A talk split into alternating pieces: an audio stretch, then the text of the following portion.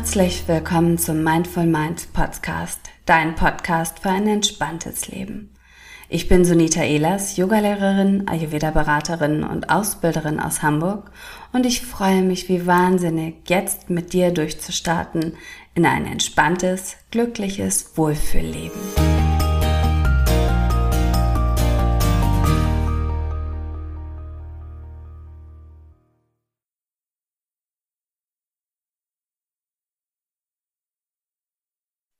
Hallo, ihr Lieben. Heute treffen Rabea und ich uns hier, um noch einmal über das Thema der Wichtigkeit des Yin oder insgesamt aber auch Yin-Yogas zu sprechen. Und Rabea, stell dich doch gerne einmal ganz kurz vor. Ja, mein Name ist Rabea Klatt. Ich bin Yogalehrerin, Bewegungstherapeutin und Heilpraktikerin. Derzeit in Lübeck wohnhaft, mache aber ganz viel online und ähm, seit letztem Jahr bin ich mit Sonita zugange. Wir bieten Aufbau und Grundausbildung im Yin-Yoga an. Genau, auch für alle, die mich noch nicht kennen. Ich bin Sonita Ehlers, Yogalehrerin, Achtsamkeitstrainerin und auch Ausbilderin hier in Hamburg. Aber ähm, genau wie du es ja gesagt hast, äh, auch im Online-Bereich stark äh, tätig, weil ich ähm, einfach finde, da, ich mag das online gerne und ähm, mhm. mag auch die Verbindung vom, vom On- und Offline ausbilden. Ähm, genau, und so sind wir hier. Wenn wir ähm, oder wir sprechen ja heute über das Thema wie der Wichtigkeit des Yin. Weil wir, wenn wir einmal uns das so vorstellen, für mich ist es so im Außen, im, im hektischen Alltag, es ist ganz viel Yang überall vorhanden. Wir hetzen oft von Termin zu Termin. Ähm, wir haben ganz viel Stress ja auch dadurch. Warum oder wie kannst du das erklären, dass, dass dieser Yin-Anteil einfach so eine Wertigkeit haben sollte? Mhm. Also vielleicht nochmal so als Idee, ne, der Yin-Aspekt, also am besten kann man sich das vorstellen mit der Nacht, wo wir dann in die Nacht gleiten, uns zu Bette legen, ähm, regenerieren, abschalten, Sachen verarbeiten. Also der, das Yin hat ja das Nährende, das, was entschleunigt ist.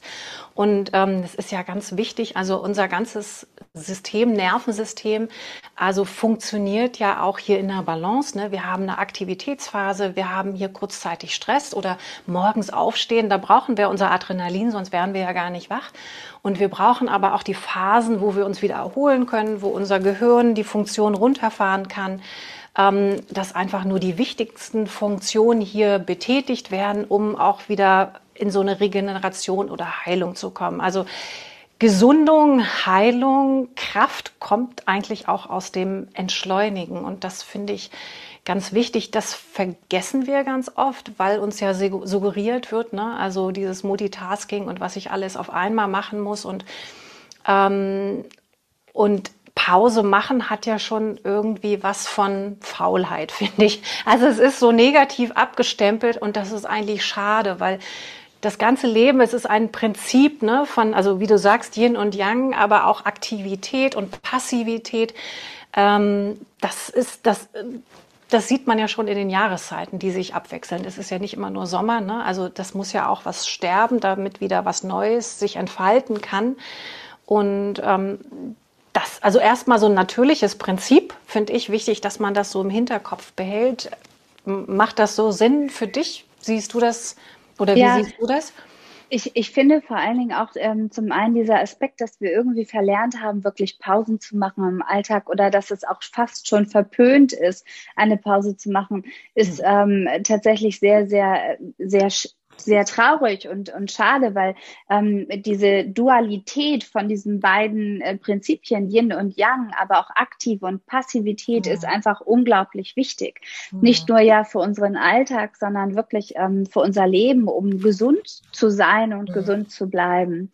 Und äh, wenn ich mir vorstelle, ich bin aus einem sehr hektischen Alltag gekommen. Ich habe früher ähm, im Büro gearbeitet und da ging es eher immer nur um schneller, weiter, höher. Mhm. Wer ist der der Beste. Also auch viel Durchboxen, viel Ehrgeiz, Ellenbogenkraft und ich glaube, jeder Mensch von uns kann das eine Zeit lang ganz, ganz gut wuppen und kann das eine Zeit gut tragen. Aber irgendwann kommen wir an diesen Punkt, wo wir merken, dieses immer nur höher, schneller, aktiver, mhm. weiter ist irgendwann zu viel für unser gesamtes System. Und dann äh, stolpern wir in so Fallen aus Stress oder Burnout, Depression oder irgendetwas, was, was, was sich der, der Alltag da gerade ausdenkt. Mhm. Und wir können da so wunderbar entgegensteuern, wenn wir uns ähm, ganz bewusst Pausen gönnen, ganz bewusst wirklich sagen, ähm, im Gegensatz zur Aktivität gehe ich jetzt mal in die Passivität und da bietet sich Yin Yoga einfach an, weil was, was ich faszinierend finde und toll finde, ist, dass Yin Yoga mh, hm, oder anders andersrum ausgedrückt, wenn ich äh, morgens auf meine Matte gehe, brauche ich für einen aktiven Yoga-Stil oft selbst schon die Kraft und die Energie, um mich aufzuraffen. Während wenn ich ähm, erschöpft bin und ich sage mir einfach, oh, heute mache ich nur eine Yin-Yoga-Haltung, habe ich meistens nach dieser Haltung das Bedürfnis, noch mehr zu machen, weil es mich wirklich auftankt. Mhm. Kennst du das Phänomen? Mhm. Ja, und ich merke auch so, was jetzt so für mich nochmal kommt, also diese Pausen, also was ich einmal angesprochen habe mit der Reflexion, das ist ja auch, wir verarbeiten ja auch Dinge, das machen wir ja zum Beispiel auch im Schlaf, ne? dass wir bestimmte Erlebnisse verarbeiten, als wichtig oder als unwichtig einteilen.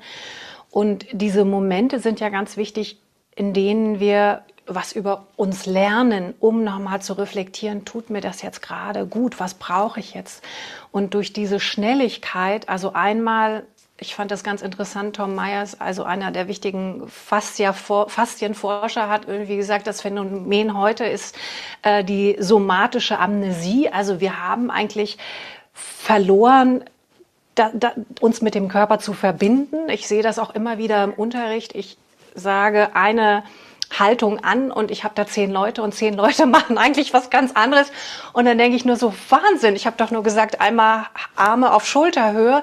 Und Schulterhöhe bedeutet aber für jeden Menschen was ganz anderes, obwohl das eigentlich klar ist, wo die Schulter sitzt.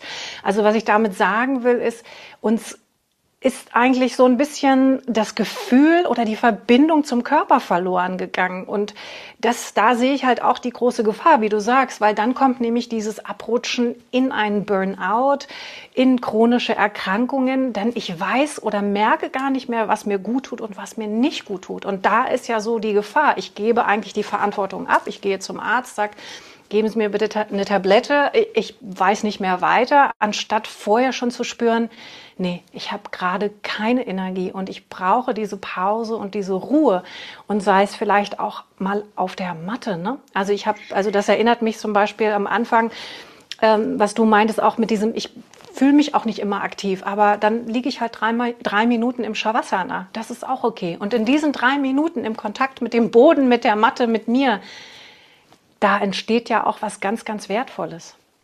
Ich kann für mich wirklich sagen, dass ähm, Yoga mich äh, unabhängig jetzt vom Yin oder aktiven Yoga-Stil, Yoga hat mich wirklich zu mir selbst wieder zurückgebracht, in meine Mitte gebracht. Aber die Zeit, die ich habe in, im Yin-Yoga, nochmal meinen eigenen Körper zu fühlen mhm. und wahrzunehmen, zum Beispiel, wie es mir geht oder was ich gerade brauche. Und das kann ich in einem, in, in hektischen oder in schnelleren Momenten, wenn ich mhm. immer nur im Machen bin, immer im, ähm, im Geben bin, immer im Außen bin, dann mhm. nehme ich mir oft nicht die Zeit, wirklich zu hinterfragen, ob es mir gut geht, ob ich vielleicht was ganz anderes brauche. Und das ist dieser Moment im Yin-Yoga, den, ähm, ja, drei Minuten auf meiner Matte, die ich für mich selbst habe, ähm, äh, ohne witzigerweise aber auch, auch wenn ich Yin-Yoga unterrichte und anleite, mhm. ähm, weil die Stille zu sehen in den Menschen und mhm. zu sehen, wie die Körper ruhiger werden,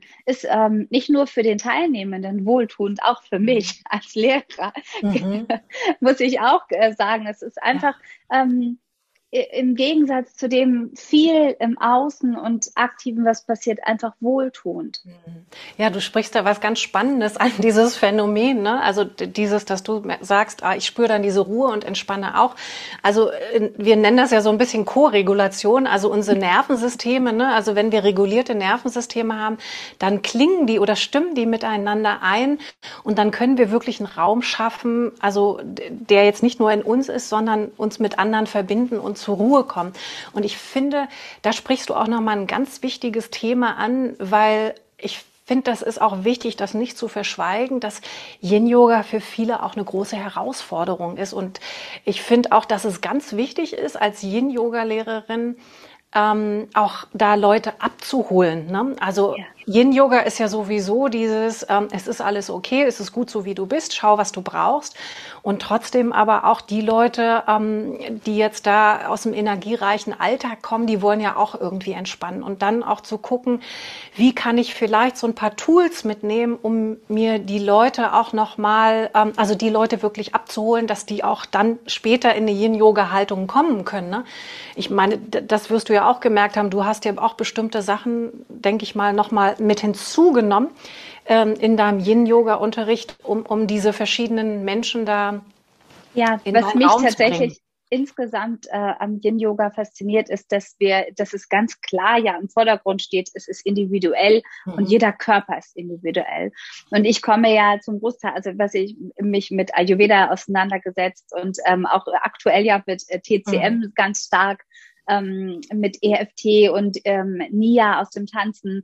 Und ähm, für mich geht's grundsätzlich wirklich darum, einfach zu erkennen, der Körper ist individuell, aber auch unser Alltag und unser Leben ist individuell. Das hast du im Ayurveda genauso wie in verschiedenen anderen Bereichen auch ähm, es geht so ein bisschen darum, dass wir genau das, was du angesprochen hast, auch den Druck loswerden, dass ich das alles machen können muss oder ich muss es so machen können, wie andere das machen. Und ähm, das macht Yin Yoga so, so schön, weil du halt auch verschiedene Aspekte einfach mit reinbringen kannst und ähm, jeden Menschen in seinem Tempo und an dem Moment, wo derjenige sich gerade befindet, abholen kannst, weil ähm, eins ist ganz klar, wir alle haben so facettenreichen Alltag und mhm. Lebensstile, dass wir uns nie miteinander vergleichen können. Und es mhm. kann natürlich für den einen Menschen sein, dass der drei Minuten in einer Haltung sitzt und ähm, der ist einfach nur, fühlt sich wohl, während der daneben in der Haltung sitzt und genau gleich von außen das aussieht.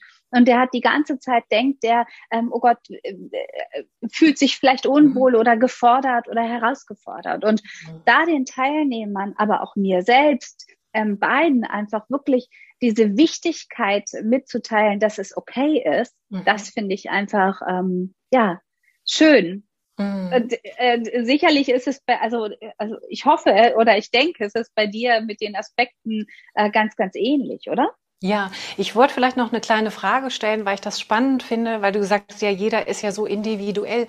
Wie hat dir denn oder wie hilft dir denn ähm, der Ansatz aus dem Ayurveda vielleicht, da das wahrzunehmen und damit umzugehen, weil ich denke mal, das spielt ja auch in, in deine Yin-Yoga-Praxis oder in deinem Unterricht, das geht ja ineinander über oder nimmst du vielleicht mit hinzu, denke ich mal, ne? Ganz stark. Und Ayurveda ist ja wirklich auch sehr, ähm, oder Ayurveda ich fange mal von vorne an.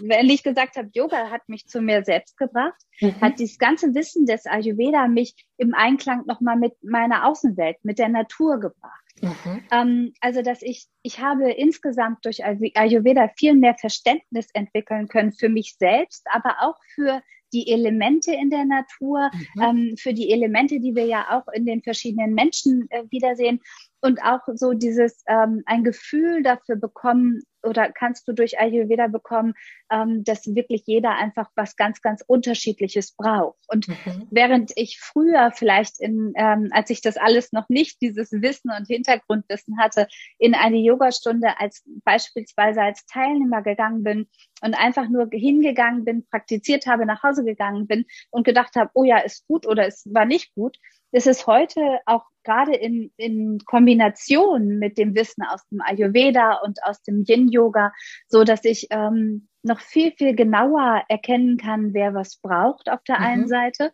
Und das Spannende ist ja, das ist überhaupt kein Hexenwerk. Also es ist ja sehr, sehr leicht, das mhm. äh, zu erkennen, wenn du erstmal dich mit dem Thema auseinandergesetzt hast. Mhm. Und beim Ayurveda ist es ja sowieso so, dass viele Menschen erstmal äh, so, so ein bisschen Berührungsängste haben, vielleicht durch die ganzen Fremdwörter, durch die Fachbegriffe. Es ist noch alles so ein bisschen weiter entfernt als vielleicht Yoga insgesamt.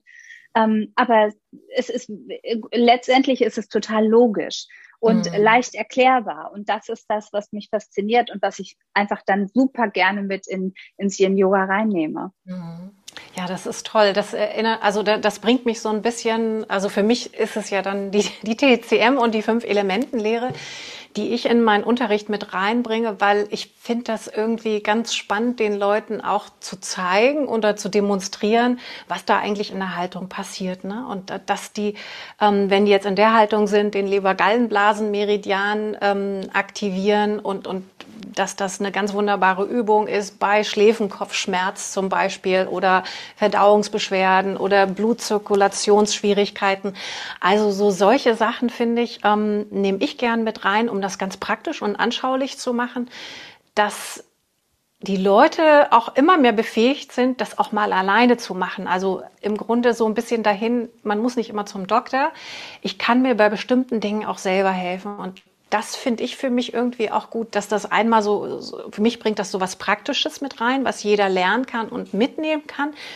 Aber auch, ähm, ich merke, ich mache oft ähm, so Workshops zu den verschiedenen Elementen und da sind die Leute dann immer so ganz fasziniert, weil das so ein Stück Weltsicht oder auch gerade ein Moment für sie erklärt, wo sie gerade sind. Also im Winter, ne, wenn dann viele sagen, oh, ich habe das Gefühl, ich bin irgendwie so depressiv, ich ziehe mich zurück und will keinen Kontakt und dann auch mal zu erklären, ja, worum geht's dann gerade im Wasserelement? Ne? Was ist denn der Moment? Der Moment ist ja Rückzug. Ich halte inne, ich reflektiere, ich gucke, was tut mir gut, was lasse ich los. Also es ist ja, wie du sagst, wir sind ja mit der Natur, mit dem, was uns umgibt, verbunden. Und ich merke, ähm, das ist für mich das Schöne zu vermitteln. Und dann kommen ganz oft so Aha-Sachen, ne? dass dann. Mit diesem Aha kommt dann auch wieder so ein Stück Selbsteinfühlung. Ja, ich kann mich mal so lassen. Ich kann mich jetzt mal zurückziehen und mal sagen, ich habe keine Lust auf Kontakt, weil ich muss oder will jetzt gerade mal mit mir sein. Also da, da, das ist für mich auch so wie bei dir mit dem Ayurveda auch so ein Stück Reichtum, ne, was dazugenommen werden kann dann auch. Das ist ein ganz, ganz wichtiger Punkt und äh, witzigerweise hat gerade vor zwei Tagen eine Klientin, eine Teilnehmerin zu mir gesagt, dass sie einiges von dem, was wir besprochen haben, sowieso schon intuitiv umsetzte, ja. vorher schon, aber mit dem Wissen, was dahinter steckt, dass es nochmal wieder viel mehr Sinn macht und viel mhm. mehr wirklich dieses, ähm, ja, zum einen ja auch das Selbstwertgefühl mhm. steigert, das Selbstvertrauen, das Vertrauen mhm. in meinen eigenen Körper. Und äh, wie du es ganz klar ähm, toll formuliert hast, diese ähm, Prävention präventiv äh, vorbereiten, dass ich gar nicht erst ähm, krank werde und gar nicht erst Symptome in meinem Körper sich ausbreiten mhm. können. Und ich glaube, da sind TCM und Ayurveda beide ähm, einfach wundervolle Möglichkeiten, ja. die wir da mit dem Yin-Yoga ja. verwenden können. Ja, mich erinnert das so ein bisschen an den Moment so Self-Empowerment, also dieses Gefühl, ich kann auch was schaffen, was kreieren, was alleine machen. Und das ist ja, das schafft ja ein unglaubliches Vertrauen in meine eigene Kraft, in meine Persönlichkeit, in mein Wesen. Und da, da ist für mich so da, ja, wenn das passiert, da habe ich was erreicht als Lehrerin, wenn ich diesen Prozess anstoßen kann. Ne? Also das ja. ist ja ganz wichtig. Ja, und vor allen Dingen, wenn ich es ja auch selbst in der Hand habe. Und das finde ich, wenn wir noch einen Schritt weitergehen möchten, letztendlich kann ich regulieren, wie ich mich mhm. fühlen möchte, wie sich mein Körper fühlt. Und ich kann auf so vieles in meinem Alltag einen Einfluss haben, und zwar einen positiven Einfluss, mhm. wenn ich diese Entscheidung treffe. Ähm, und gerade Yin-Yoga gepaart mit so schönen, ähm, ja, wertvollen Schätzen von, von anderen Philosophien mhm. und Systemen bietet sich da einfach äh, wunderbar an. Ja, ich möchte vielleicht noch mal so zum Abschluss noch mal so einen Schlenker zurück machen, weil ich denke mal, äh, dass vielen Menschen das auch so geht. Uns ging es ja auch am Anfang unserer Yin-Yoga-Praxis so, ähm, diese Unruhe und auch Überforderung in der Haltung. Das merke ich ja auch immer wieder. Ich kann ja einfach mal sagen, wie ich im Unterricht damit umgehe mit meinen Schülerinnen und äh, du kannst ja auch einfach dann mal teilen, was du merkst, was hilft. Also bei mir ist es halt so, ich Yin-Yoga ist auf jeden Fall ein großer fester Bestandteil, aber es ist, ich unterrichte kein klassisches Yin-Yoga mehr, weil ich wirklich merke, ähm, dass das für viele eine Überforderung ist. Also bei mir fangen meine Yin-Yoga-Einheiten an mit einer sanften Aktivierung. Ähm, also ich nenne das somatische Arbeit, wo wir ähm, wiederholende Bewegungsmuster machen, weil das ist unglaublich entspannt fürs Gehirn. Ich muss nicht ständig wieder denken, wie kann ich das motorisch umsetzen, weil die nächste neue Bewegung kommt, sondern ich kann die verfeinern, ich kann die klein machen, kann erstmal ins Spüren kommen und wenn ich merke, dass sich was öffnet in den Gelenken, Muskeln, Faszien, kann ich die größer machen. Dann kann ich nämlich gucken, was brauche ich? Brauche ich was mit mehr Energie? Brauche ich was mit weniger Energie? Und das ist oft das, was die Leute auch begeistert, dass in dieser Bewegung sie selber auch ins Spüren kommen können und auch machen kommen können, mache ich jetzt mal ein Stück schneller oder nehme ich vielleicht mal ein Stück Geschwindigkeit raus und guck mal, was jetzt gerade passiert. Also vielleicht einfach, das ist so wie so ein Aufwärmen, aber mit dem Aufwärmen kommt eigentlich der Kontakt mit dem Körper. Also ich komme ins Spüren, wie ist meine Atmung, was passiert. Und ähm, ich finde es ganz wichtig, wenn dann zum Beispiel Leute dann sagen, oh, das macht mich ganz unruhig, weil ähm, das ist mir zu langsam. Und ja, dann nimm so ein Stück Dynamik mit rein, geh tiefer in die Hocke, mach die Bewegung größer und guck, was passiert. Und dann strahlen die ganz oft und sagen, boah, ja, jetzt merke ich, kann ich eher runterfahren. Und dann kann ich aber zu dem anderen sagen, der wirklich keine Kraft hat, mach mal ganz klein, probier erst mal im Kleinen hier und spüre nach. Und die fühlen sich dann auch gut abgeholt. Also für mich sind es auf jeden Fall so wiederholende rhythmische Bewegungen, die ich mit reinnehme. Was ich auch ganz oft mache, wenn ich eine Yin-Yoga-Haltung habe, dann gebe ich verschiedene Alternativen, weil der eine hat Knieprobleme, der eine Schulterprobleme und ähm, erkläre so ein bisschen, was jeder so unterschiedlich machen kann, dass jeder wirklich für sich eine Variation findet, wo er sich wohlfühlt und ähm, das gibt auch so diese Botschaft, also ich bin nicht falsch. Mein Körper braucht was anderes ja. oder der funktioniert gerade mal anders. Und das ist auch wichtig als Yoga-Lehrerin, also den Schülern zu vermitteln. Ne? Also kein Körper ist falsch und nur weil ich nicht in die Hocke gehen kann, heißt es nicht, dass ich ungelenkig bin, weil dann kann ich mir auch als Lehrerin eine andere Übung ausdenken, wo ich vielleicht die gleichen äh, die, genau die gleichen Muskelgruppen oder Fasziengruppen hier anspreche. Ja. ja. Also das finde ich total wichtig. Das sind so Sachen bei mir. Ach, und noch vielleicht dieses, was ich auch ganz schön finde, immer dieses vorher reinspüren. Ich spüre mittendrin oder nach der Übung nach, um auch noch mal zu gucken, was verändert das? Weil ganz oft wir gehen ja von einer Bewegung in die andere und merken gar nicht, was da so ganz viele feine Bewegungen da im Körper gibt. Und gerade in diesen feinen Bewegungen, im Yin-Yoga nennen wir es ja Rebound, passiert ja das ganz Große. Also das finde ich auch nochmal einen ganz wichtigen Moment, dieses Nachspüren, aber auch Ruhen. Also wirklich nach jeder Haltung auch mal loslassen und ins Ruhen und ins Spüren kommen. Was kannst du da mitgeben? Es ist, es ist tatsächlich eine, eine ähnliche Herangehensweise ähm, von, von, der Idee her, was äh, wie ich wirklich unterrichte und das auch äh, einfach wichtig finde, bloß mhm. aus ayurvedischer Sicht. Und mhm. da geht es ähm, nicht so um diese ähm, Wiederholungen in Bewegung, mhm. sondern es geht viel mehr darum, ähm, auch wirklich definitiv zu erkennen, der eine braucht das und das und der andere mhm. braucht das und das. Und das ja. ist bei dem einen ist es, ähm, wird es gut tun, vielleicht nochmal tiefer reinzugehen. Bei dem anderen fühlt sich aber gut, vielleicht sich mehr zu unterstützen und ähm, noch Yoga-Zubehör irgendwie sich zu unterpolstern und zu supporten. Und äh, es geht natürlich auch dann wirklich äh, darum, zu, zu jedem so zu suggerieren und auch zuzugestehen, du bist so okay, wie du bist und so genau so ist es richtig. Und ähm, äh, was ich gerne mache, ist natürlich dann auch, dass ich die Augen schließen lasse, dass sie gar nicht nach rechts und links schauen, gar nicht gucken, okay, wie kommt der andere rein. Ich unterrichte zum Beispiel auch ähm, also fast alle Kurse, dass ich gar nicht selber vormache. Ähm, mhm. Zum einen natürlich, weil es ist nicht mein Yoga, während ich unterrichte, weil es ist mhm. das Yoga von den Teilnehmenden. Ähm, auf der anderen Seite aber auch, weil ich äh, ganz bewusst nicht provozieren möchte, dass sie nach vorne gucken, weil sie sollen, dürfen bei mhm. sich bleiben. Mhm. Ähm, um wirklich auch einfach zu erkennen, wer braucht was. Und da kannst du aus ayurvedischer Sicht äh, das natürlich dann in die drei Doshas unterteilen und dann ähm, auch unterstützend als Lehrer einfach nochmal wirklich äh, zur Seite stehen und sagen, du probier du doch mal vielleicht das und das, probier du mal eher das und das ähm, und so wirklich ganz individuell auch deine Stunde gestalten, auch wenn du fünf, 25, 20 Teilnehmerinnen hast. Mhm. Ähm, du kannst es ja durch didaktische Ansagen ganz, ganz wunderbar anleiten.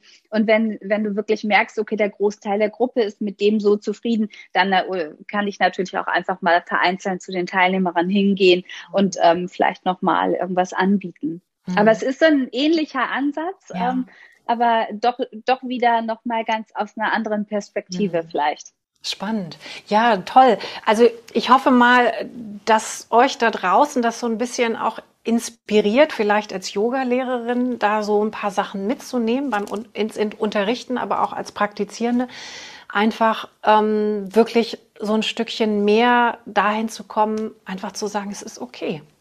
Ja. Und wenn ich mich nicht okay fühle, was brauche ich gerade? Also ich finde, da bleibt man im Machen ne? und ähm, auch an sich dran. Und das ist ja was ganz Wertvolles, wo ja auch Wachstum entstehen kann.